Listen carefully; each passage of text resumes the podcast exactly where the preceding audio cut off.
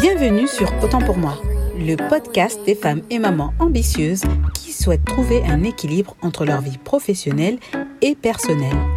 Moi, c'est Bibi. Ici, je vous partage chaque semaine des conseils et astuces pour organiser votre quotidien afin de trouver du temps pour vous. Un temps pour vivre le moment présent et faire ce qui vous tient vraiment à cœur. Parce que la vie mérite mieux que la vitesse. Salut, j'espère que tu vas bien. Moi, ça va super. Enfin, ça va beaucoup mieux que la semaine dernière. Si tu me suis sur Instagram, euh, tu as certainement vu que j'avais eu une semaine mouvementée. En effet, c'était ma rentrée universitaire et du coup, il y a eu de nombreux changements au niveau de mon organisation et euh, pour le coup, ma priorité du moment, c'est vraiment d'optimiser mon temps. Et c'est pour ça que je me suis dit que cette semaine, ce serait sympa que je vous parle des voleurs de temps. Je me suis dit que j'allais t'aider à les identifier, à les reconnaître, afin que tu puisses les voir venir euh, à 1000 km et que tu puisses enfin éviter tous les pièges qu'ils te tendent. Pour bien commencer, commençons par définir ce qu'est un voleur de temps. C'est un comportement ou un engagement justement qu'on prend au quotidien qui va te faire perdre du temps et en plus tu vas te retrouver à faire ce qui n'est pas important pour toi. Donc ça peut aller de la simple distraction hein, à de petits comportements comme ça qu'on qui ont l'air en apparence sans conséquence. Je te rassure, tout le monde est exposé à ces voleurs de temps et tout le monde est vulnérable. Mais c'est pas pour autant que ça va faire de toi une mauvaise mère ou une mauvaise épouse ou une mauvaise femme. Et la bonne nouvelle, c'est que si tu sais les reconnaître, tu pourras enfin les éviter. Alors, dans ce podcast, j'ai répertorié le top 10 des voleurs de temps les plus fréquents. Et pour chaque voleur, je vais te proposer une solution et des astuces pour les éviter une bonne fois pour toutes. Donc, les voleurs de temps se divisent en deux catégories. Il y a les voleurs externes et les voleurs internes. Les voleurs externes, ben, ils sont justement dus à des causes extérieures. Ce sont des petits voleurs de pacotille hein, que tu peux repérer euh, de loin. Et euh, voilà, ils commettent des petits larcins, mais à force, euh, voilà quoi, stop, ça fait trop. Et pour les voleurs internes, alors là, ils sont en mode infiltré. Il y a du level, comme la Casa des Papels. Hein. Et c'est vraiment des grands voleurs parce que justement, on ne les soupçonne pas et ils sont vraiment difficiles à identifier. Donc, premier voleur, les distractions. Euh, ben, avec le développement des technologies, c'est vraiment difficile de nos jours de rester concentré. Entre TikTok, Facebook, Instagram, Netflix, YouTube, Twitter et j'en passe, on est pris de toutes parts. Et du coup, ben voilà, hein, ils font tout pour nous garder sur euh, leur plateforme. On devient euh, quasiment addict et on passe des heures à scroller. C'est pour ça que vraiment, de nos jours, savoir gérer son temps, savoir protéger son temps, c'est vraiment une compétence indispensable à acquérir. En réalité, il n'y a pas de vrai problème avec la distraction, mais le vrai problème, c'est les limites que l'on se donne. Il ne faut pas arriver à un point où on dépasse les limites et que ben ce qui était prioritaire pour nous n'est finalement pas accompli. Donc les solutions que j'ai à te proposer, ce serait tout d'abord de consulter ton temps d'écran pour faire un état des lieux. Voilà, je sais que ça fait mal, mais c'est disponible sur tous les téléphones, Android, iPhone. Tu peux consulter ton temps d'écran. Donc tu regardes, même si ça pique les yeux. Grâce à ça, tu vas vraiment pouvoir réaliser le temps que tu passes à te divertir sur les réseaux sociaux ou autres. Par exemple, imaginons que ton temps d'écran soit de 3 heures par jour. 3 fois 7, je te laisse faire le calcul, ça fait 21 heures. Sur 8 jours, tu donnes, tu accordes une journée entière, jour et nuit, à tes distractions. À toi de voir si ce constat te convient ou pas. Si ça ne te convient pas, alors tu peux te fixer une limite de temps à ne pas dépasser. Et après, il faut vraiment faire en fonction de ta réalité tu te fixes une limite raisonnable. Si tu as l'habitude de passer trois heures de temps sur ton téléphone, alors essaye de diminuer de une demi-heure. Au lieu de trois heures, tu feras deux heures trente. Et ainsi de suite. En tout cas, essaye d'y aller progressivement. Ensuite, deuxième voleur de temps, les notifications et les mails. Alors, le téléphone, c'est une invention super. C'est génial, mais le problème, c'est que ça peut être la cause de ta réussite, comme ça peut être la cause de ta perte si tu ne l'utilises pas à bon escient. Je vais te poser une question. Combien de fois tu consultes tes mails par jour? Deux fois, trois fois, quatre fois, cinq fois, dix fois? Eh bien, laisse-moi te dire que au-delà de trois fois, c'est trop. Consulter euh, ces mails euh, plus de cinq fois, six fois, sept fois par jour, c'est trop. Est-ce que tu descends à ta boîte aux lettres, regarder plus de cinq fois par jour ta boîte aux lettres? Non. Alors il faut faire pareil avec les mails. Les mails que l'on reçoit ne sont pas urgents à ce point. S'ils étaient si urgents, tu, on t'aurait appelé tout simplement. Et c'est pareil pour les notifications. Les notifications ont le pouvoir de piquer notre curiosité à un point qu'on ne peut pas s'empêcher d'aller voir. Et euh, on se dit juste en tête que bon, on va les regarder pour cinq minutes. Et au final, ce n'était rien d'important et on y a perdu minimum 10 à 15 minutes. Avec le nombre de notifications qu'on reçoit chaque jour, perdre 10 à 15 minutes à chaque fois, c'est énorme. C'est comme mettre euh, du sable dans un sac troué.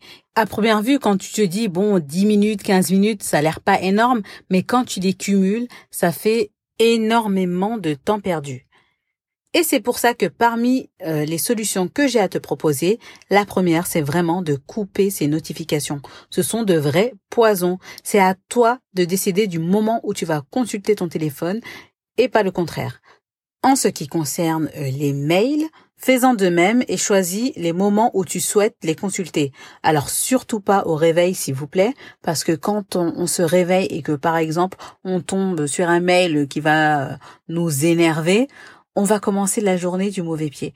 Donc vraiment, fais ta matinée, euh, voilà, réveille-toi tranquillement et dès que tu arrives au travail ou euh, vers 10 heures, voilà à peu près, consulte tes mails. Après, réellement, c'est à toi de jauger combien de fois tu veux consulter tes mails. En, en général, trois fois par jour, c'est largement suffisant. Une fois euh, dans la matinée, une fois euh, dans l'après-midi et euh, avant de quitter le travail ou en début de soirée par exemple. En tout cas, sache que plus tu consulteras tes mails, plus tu perdras du temps. Ensuite, troisième solution, organise ta boîte de réception. Entre tous les messages que l'on reçoit, toutes les newsletters que, auxquelles on s'inscrit, Parfois, il y a des messages qui sont importants qui se retrouvent noyés dans le flux d'informations. Donc, il existe maintenant plein de fonctionnalités euh, dans les boîtes de réception. Tu peux créer des dossiers, tu peux trier les dossiers, tu peux euh, les taguer pour euh, par catégorie, tu peux même filtrer les mails. Donc, n'hésite pas à user de ces fonctionnalités, c'est un gain de temps assuré. Troisième voleur de temps, ce sont les réunions. Alors les réunions, ce sont vraiment une source énorme de perte de temps et en plus on est obligé d'y assister parfois. Il faut vraiment que quand on assiste à une réunion, il y ait euh, une hôte et que cette hôte sache diriger la réunion. Pour exemple, moi et mes sœurs, on s'était réunis euh, pour parler business.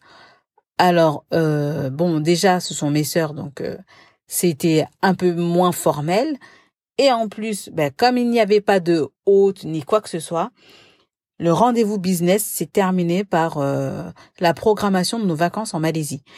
Erreur monumentale. Bon, enfin, c'était bien les vacances, mais c'est une erreur monumentale qu'il n'y ait personne pour recadrer euh, les, les, les, différentes digressions et pour ne pas que les participants s'éparpillent. Euh, donc, ma solution à cela, c'est vraiment qu'il y ait ben, une hôte pour recadrer euh, en cas de digression et surveiller le temps passé sur chaque sujet à aborder et voir aussi si les objectifs de cette réunion sont atteints.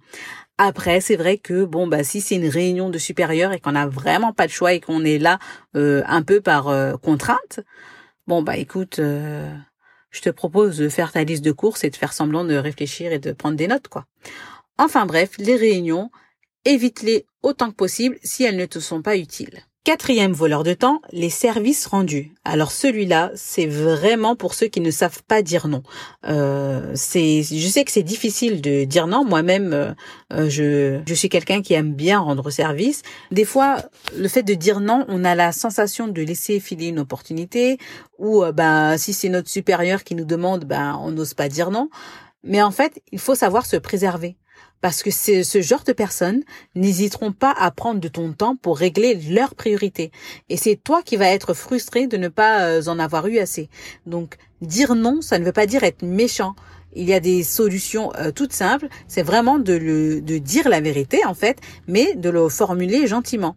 Par exemple, tu peux dire tout simplement euh, j'aurais vraiment aimé t'aider pour telle ou telle chose. Cela dit, ma situation actuelle ne me permet pas. Et par contre, si tu veux, un tel euh, connaît euh, bien le sujet ou il y a tel site, voilà. En gros, tu lui mets une solution sous la main. Comme ça, la personne, elle a de quoi rebondir, elle n'est pas déçue. Et puis de toute façon, c'est sa priorité et pas la tienne.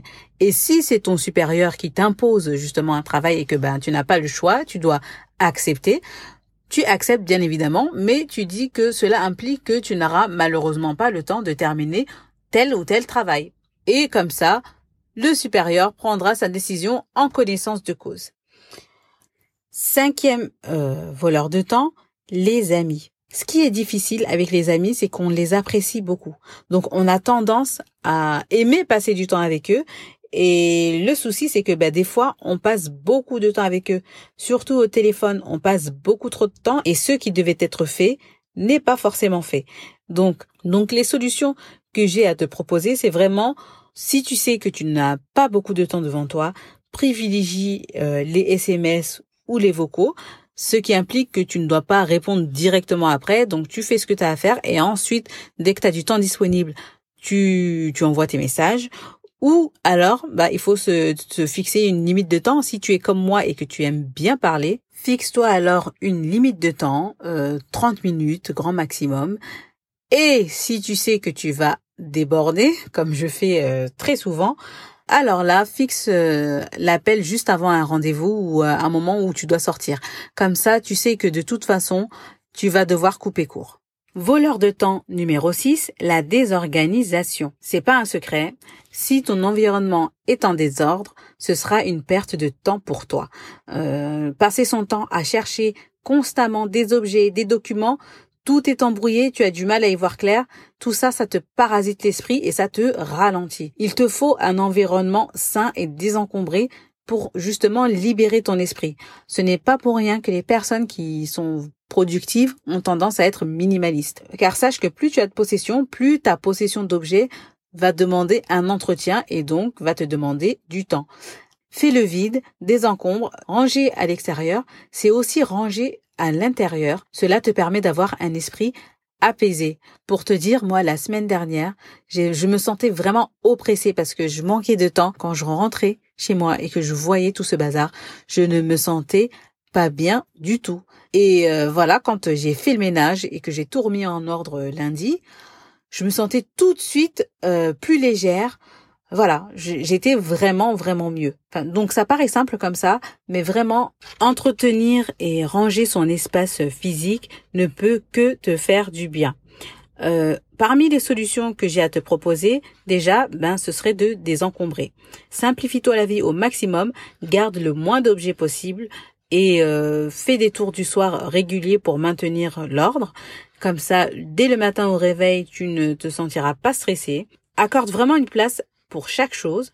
Adopte aussi euh, un système qui va te permettre de retrouver justement euh, tout ce que tu cherches en moins de deux minutes. Si ça te prend plus de deux minutes, c'est que tu dois améliorer ce système. Auparavant, moi, avec mes démarches, j'avais tendance à abandonner la démarche, tout ça parce que euh, j'avais la flemme de chercher les documents. Et c'est embêtant à la fin, surtout avec les histoires de rentrée scolaire, avec les enfants et tous les papiers qu'on nous demande, c'est quelque chose qui n'est pas gérable. Donc, organise ton quotidien, organise ton espace, organise aussi tes idées sur un support. Trouve un support justement pour euh, bah, appuyer ton système que tu mets en place. Pour cela, il y a plein d'applications disponibles. Tu peux utiliser Trello, Notion, Google Keep. Il y en a euh, une multitude et ça va vraiment t'aider à avoir plus de clarté et euh, un environnement rangé. C'est vraiment ranger en même temps son intérieur. Ensuite, passons aux voleurs internes. Alors les voleurs qui sont justement moins détectables. Le voleur numéro 7, c'est la fatigue. En général, on a tendance à penser que pour gagner du temps, il ne faut pas se reposer et travailler, travailler, travailler, travailler. Sauf que dans les lois du temps, il y a la loi de Illich qui dit que elle, au-delà d'un certain seuil de, travail, eh ben, l'efficacité humaine décroît, voire même devient négative. C'est-à-dire que arrivé à un moment, ça ne sert plus à rien de travailler.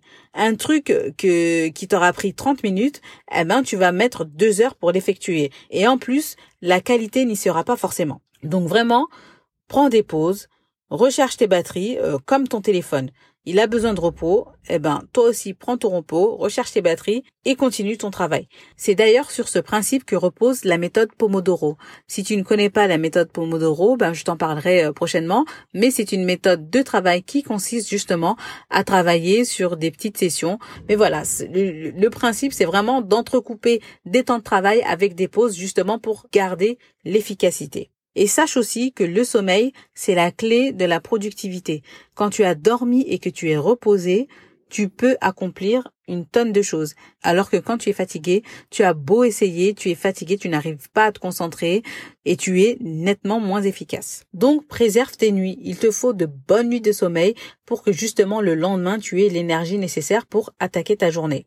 Huitième voleur de temps, le stress et euh, une baisse de ton état émotionnel. Quand tu te sens pas bien, eh ben tu peux travailler, mais ce sera pas pareil. Même si euh, on aime notre travail et que euh, voilà, c'est quelque chose qu'on aime bien faire, on n'aura pas la tête à ça. Ton état émotionnel a une répercussion directe avec ta productivité. Et euh, par exemple, parmi mes déboires de la semaine dernière, j'enchaînais galère sur galère et là, la machine à laver est tombée en panne. En temps normal, je m'en fous parce que voilà, je me dis bah ça, va être monsieur qui va s'y coller, je délègue ça volontiers. Mais le problème c'était que monsieur était en voyage. Et du coup, là j'ai senti le stress monter. J'ai senti le stress monter et euh, une simple machine à laver en panne, eh bien ça m'a mis dans tous mes états. J'étais euh, dégoûtée, énervée quand euh, je voyais mes enfants salir leurs vêtements. Je leur criais littéralement dessus. J'étais euh, Instagram, alors là c'était le dernier de mes soucis. Donc en fait vraiment, euh, c'était euh, voilà, j'étais pas dans mon état et j'avais pas envie de travailler. Et en fin de semaine, bon, j'ai parlé à une amie et puis j'ai regardé un petit tuto YouTube. J'ai essayé de réparer ma machine à laver. Et devinez quoi? J'ai réparé cette machine à laver. Je me suis dit, mais en fait, c'était simple, patati, patata. Mais enfin bref, j'étais tellement contente que et puis je me suis, ça m'a donné confiance en moi. Enfin, je me sentais capable de tout déchirer. Tout ça à cause d'une machine à laver. Donc je vous dis, un état émotionnel, ça a un gros impact sur notre euh, productivité et ce qu'on fait au quotidien.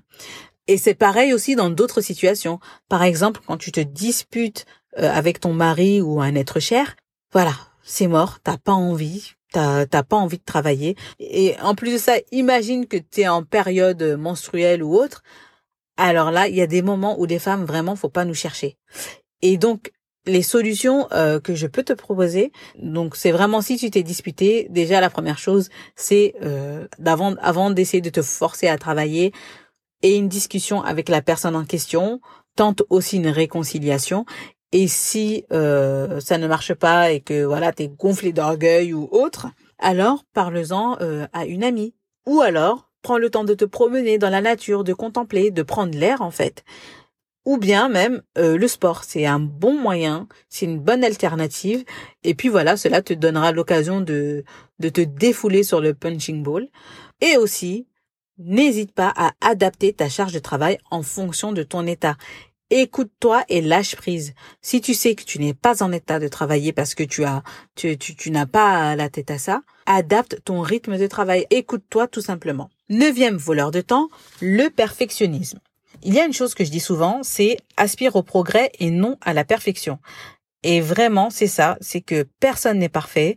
Euh, il y aura toujours quelqu'un qui aura quelque chose à dire sur ce que tu fais, et on peut vraiment pas plaire à tout le monde. En plus, des fois, on perd énormément de temps pour plaire à des gens qui n'en valent même pas la peine. On n'est pas parfait, et c'est ça qui fait notre authenticité. Donc, N'essaye pas d'être parfaite pour les gens, fais du mieux que tu peux et fais ce que tu as envie de faire et pas ce qu'on attend de toi. Et souviens-toi aussi de la loi de Pareto qui dit que 20% de nos actions entraînent 80% des résultats.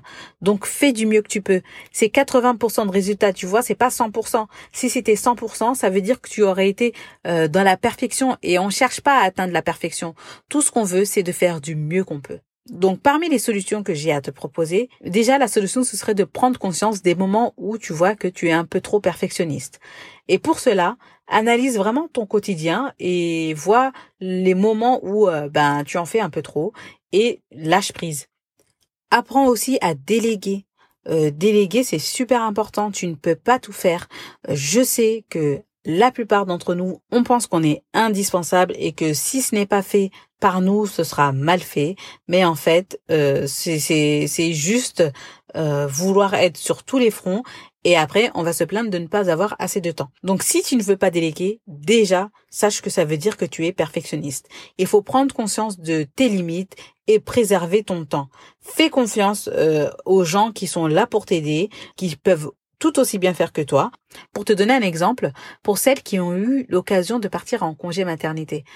Au départ, on se dit ah mais comment ils vont faire? Je vais partir et tout. Euh, euh, on croit on est indispensable. Et après, euh, ben lorsqu'on reprend nos fonctions, on se rend compte que ben en fait non, hein, la Terre elle a continué de tourner. Les gens ils se sont débrouillés, ils ont fait ce qu'ils avaient à faire.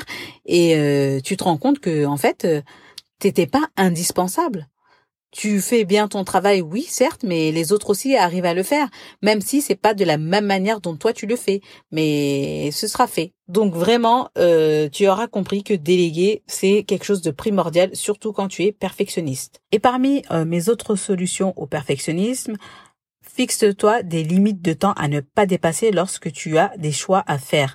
Des fois, euh, pour se décider euh, sur la couleur de ton jean que tu vas porter aujourd'hui ou euh, quelle marque de dentifrice acheter, tu peux mettre 10, 15, 30 minutes. Non, fixe-toi une limite de temps à ne pas dépasser pour des choix qui n'ont pas une grande importance.